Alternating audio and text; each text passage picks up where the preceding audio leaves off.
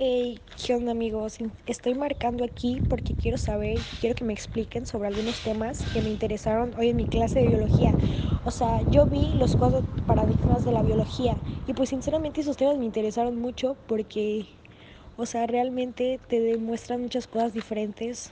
Entonces me interesó mucho. A mí el que me interesó súper cañón fue el de la evolución, la teoría de la evolución que postuló Charles Darwin tuvo un enorme impacto en el pensamiento europeo de la segunda mitad del siglo XIX.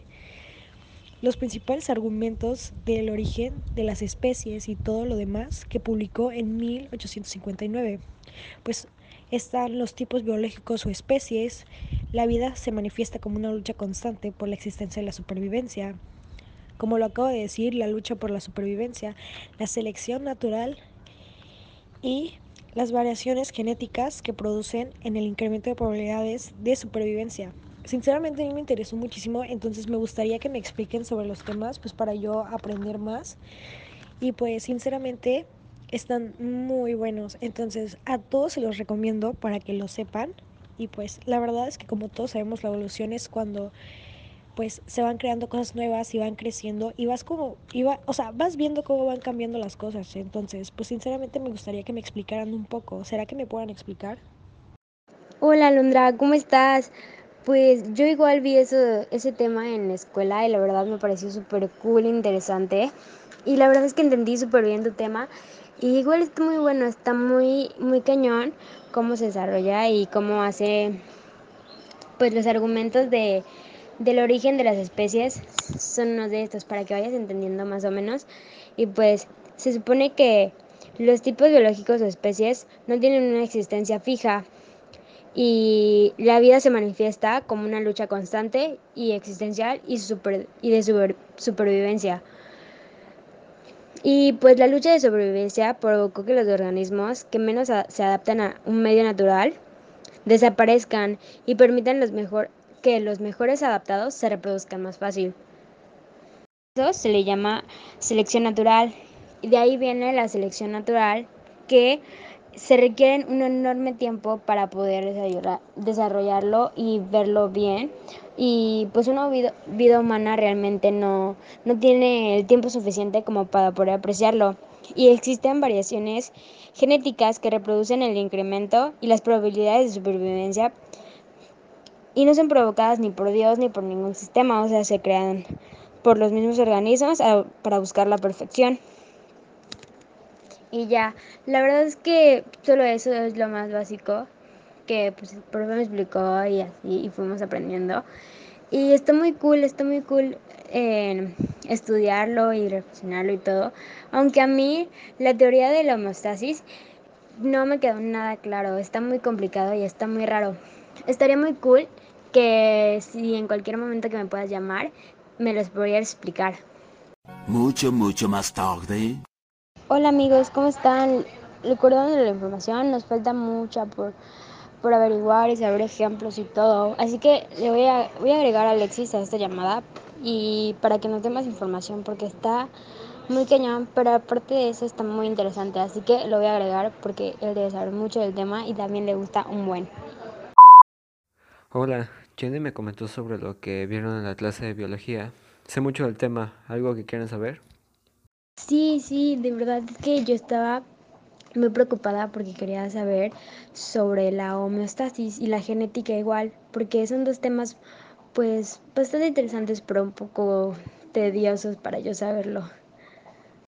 Pues la teoría de la homeostasis fue introducida por Claude Bernard, un fisiólogo francés, si no, si no es que me equivoco. En sí es el proceso por el cual un organismo mantiene condiciones internas para la vida. Pues un ejemplo que te daría de la homeostasis sería... Mmm, deja pensar. Ah, ya sé. Eh, la temperatura corporal. Una persona puede controlar la temperatura haciendo o liberando calor. Eso, es una, eso sería un ejemplo de la homeostasis. Y la teoría de la herencia genética fue introducida por Gregor Mendel, un monje austriaco, planteada en 1865. Esta recurre antes que la de homeostasis que fue en 1878. Y luego la teoría fue redescubrida en 1900, que se basa en las leyes de Mendel, que ahorita diré cuáles son. Son tres leyes en total. La primera es la uniformidad. Establece que si se cruzan dos líneas puras para una determinada carácter, los descendientes de la primera generación serán todos iguales. Un ejemplo sería... Mm, ok, tengo uno. Un gato siamés puro, de raza pura, se junta con otro siamés igual puro. Sus descendientes, o es decir así, sus hijos, igual serán igual de puros que la madre del pardo. Ese sería un ejemplo de la uniformidad o de, bueno, de la primera ley de la uniformidad. La segunda ley, la ley de la segregación, establece que durante la formación de los gametos, cada alelo de un par se separa del otro miembro para determinar la constitución genética del gameto filial. Oye, ¿qué es un gameto? Es una célula reproductora masculina o femenina de un ser vivo. Y la última ley, que sería la tercera, es la de la combinación independiente.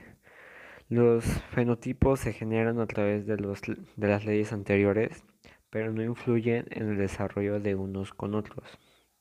Al día siguiente.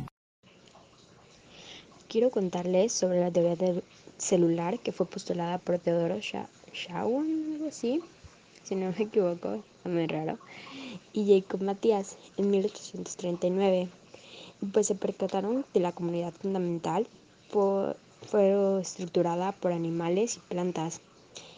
Y pues que todos los organismos son células y están o están constituidas por células. Y lo que son las unidades reproductoras y los gametos y esporas son también células. Las células nunca se encuentran de nuevo, o sea, todas las células se provienen siempre de otra célula y existen siempre, existen seres unicelulares y pluricelulares. Y también, en particular, la presencia de núcleos y después de eso asentaron el primer principio de la teoría celular histórica dijeron que todos los seres vivos están conformados por células y secretados por las células. Muchas gracias amigos, espero que para la próxima podamos seguir resolviendo nuestras dudas así bien fácil. Espero verlos pronto. Gracias.